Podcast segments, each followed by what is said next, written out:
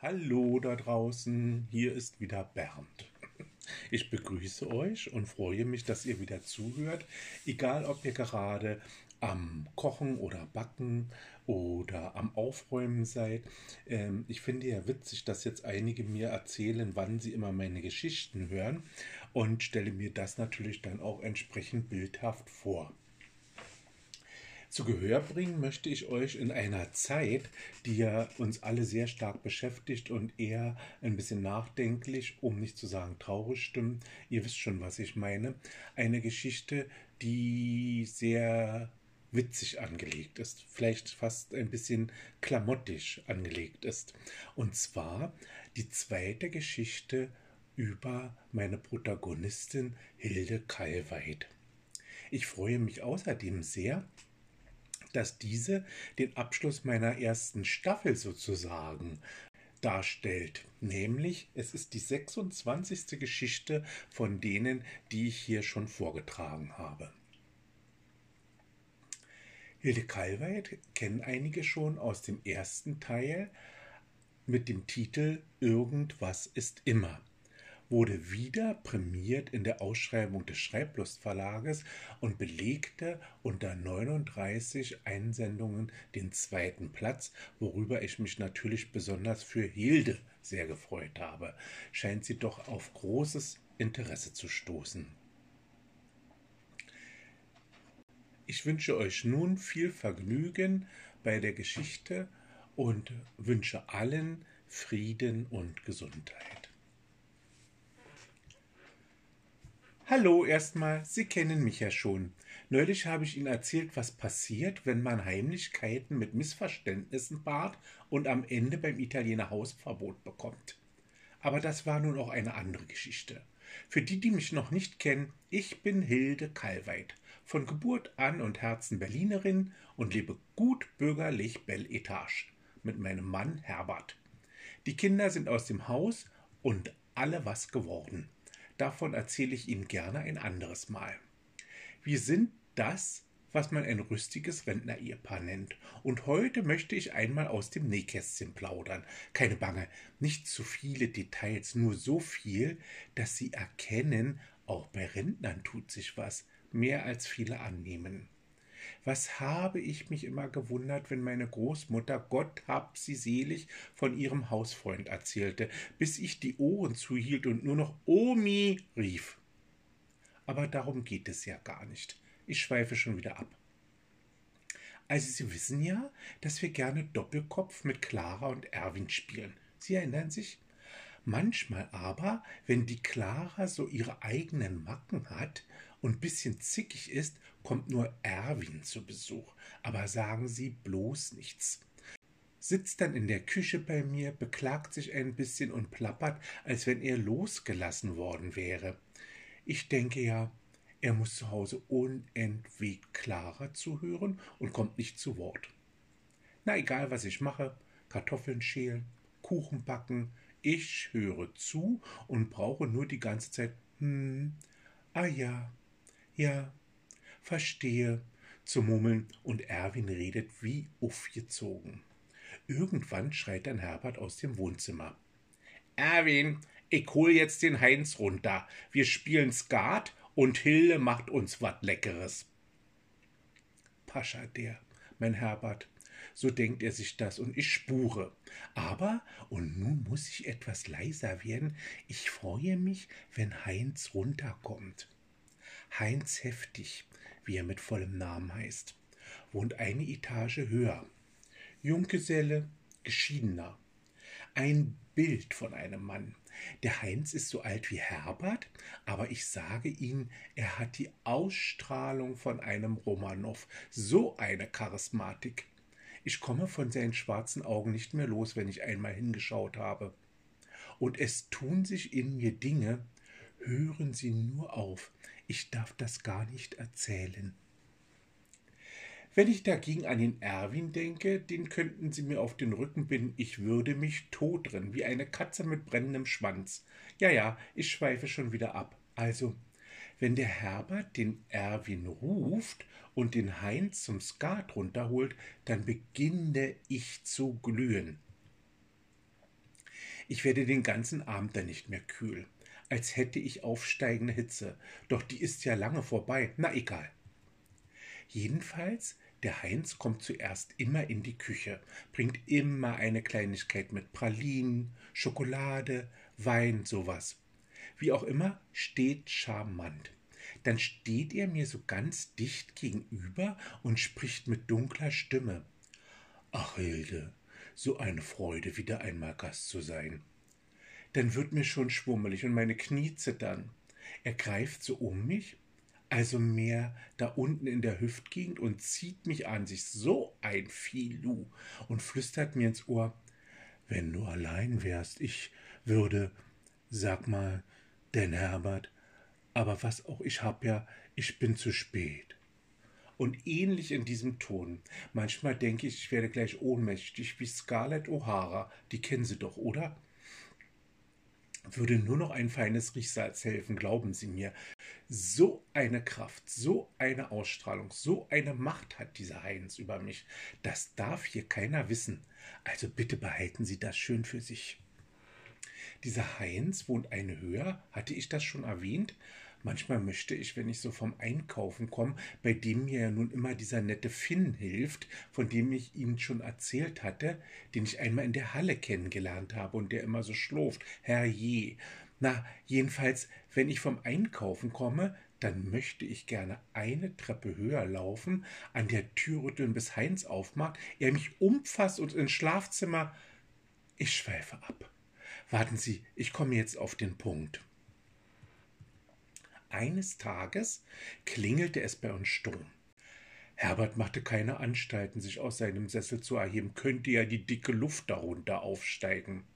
Ich ging zur Tür, stand der Heinz mit hochrotem Kopf und hielt mir einen Schlüpper hin. So einen richtigen Schlüpper mit einem graubraunen Fleck Schmierfleck, würde ich vornehm sagen. Nein, ich würde das Ding Slip nennen, wenn es ein Slip wäre oder Unterhose oder Boxer oder was weiß ich. Sie können sich meine Enttäuschung über die Buchse nicht denken, die ihr bestimmt über den Bauchnabel zieht, dieser Karasmat mit Schlüpper. Brrr. Na, wie auch immer, stand da, hielt die Hose hoch und zitterte und jammerte. Hilde, sieh dir das an, diese Kacke. Ich sehe das, Heinz. Du musst nicht ordinär werden. Passiert mal, dass man eine Schleifspur in eine Buchse hat. Aber ab in eine Waschmaschine. Keinesfalls unter mein feines Näschen. Was soll ich denn davon halten? Willst du meinen Respekt verlieren, Heinz? Das gibt es doch nicht. Weg mit dem Ding. Nee, Hilde, du verstehst das falsch.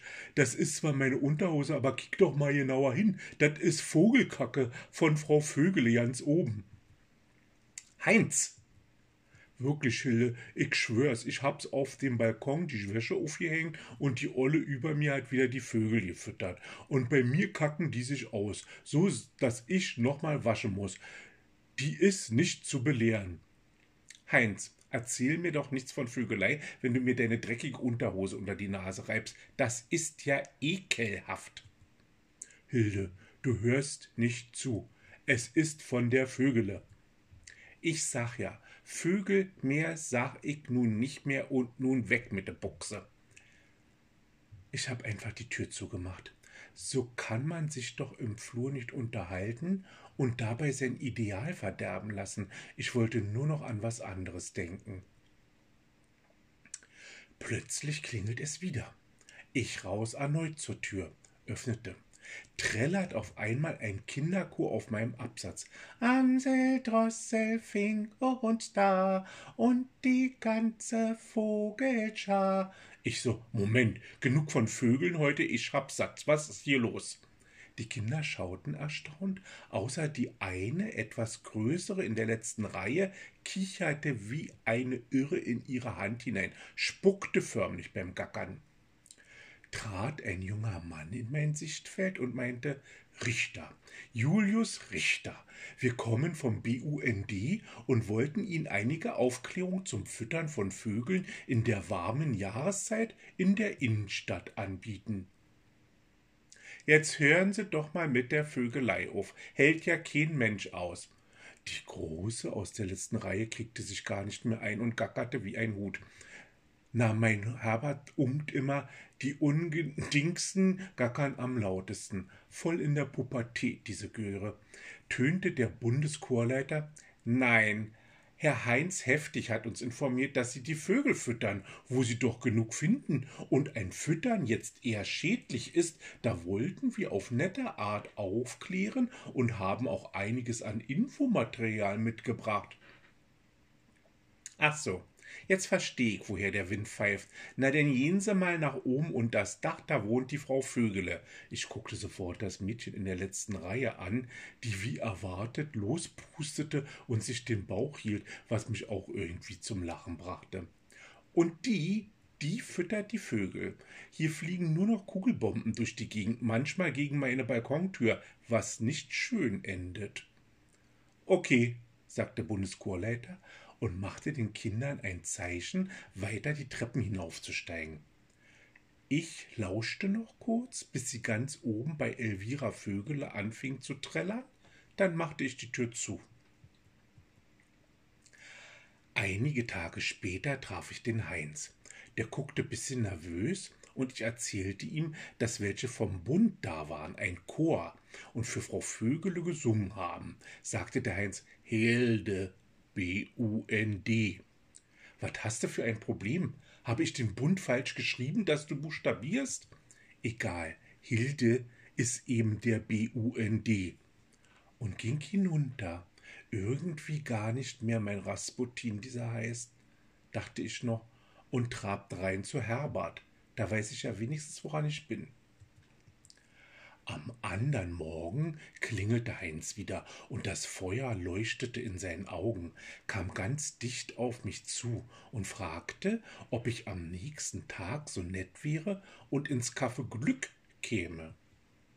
Mein Herz pochte, und ich dachte sofort an heimliche Liebesschwüre, überlegte, wie ich das mit Herbert regeln würde, dass er nichts mitbekommt.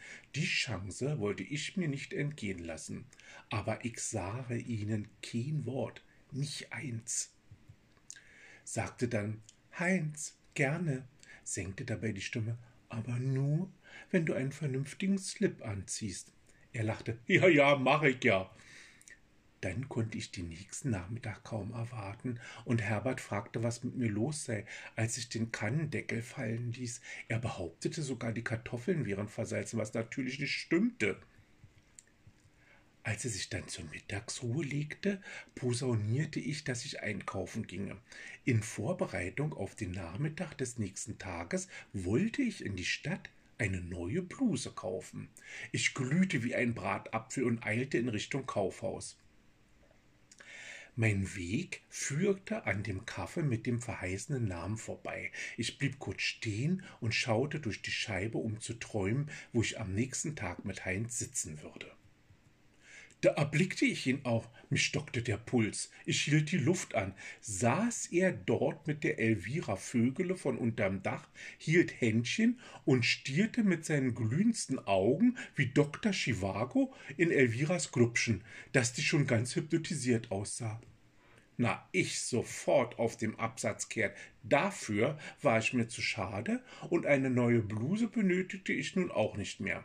Auf dem Heimweg musste ich über mich selbst lachen und ich gackerte wie das alberne Chormädchen vom Bund über den Gedanken, wie Heinz Heftig und Elvira Vögele nach einer Hochzeit mit Doppelnamen heißen würden. Prostmahlzeit.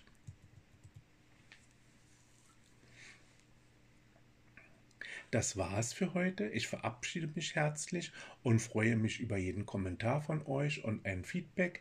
Wenn es euch gefallen hat, empfehlt mich weiter. Ich sage nur teilen, teilen, teilen. Und wenn es euch nicht gefallen hat, sagt es mir. In der nächsten Woche startet dann eine neue Staffel, nämlich mit einer neuen Geschichte. Für heute auf Wiederhören, euer Bernd.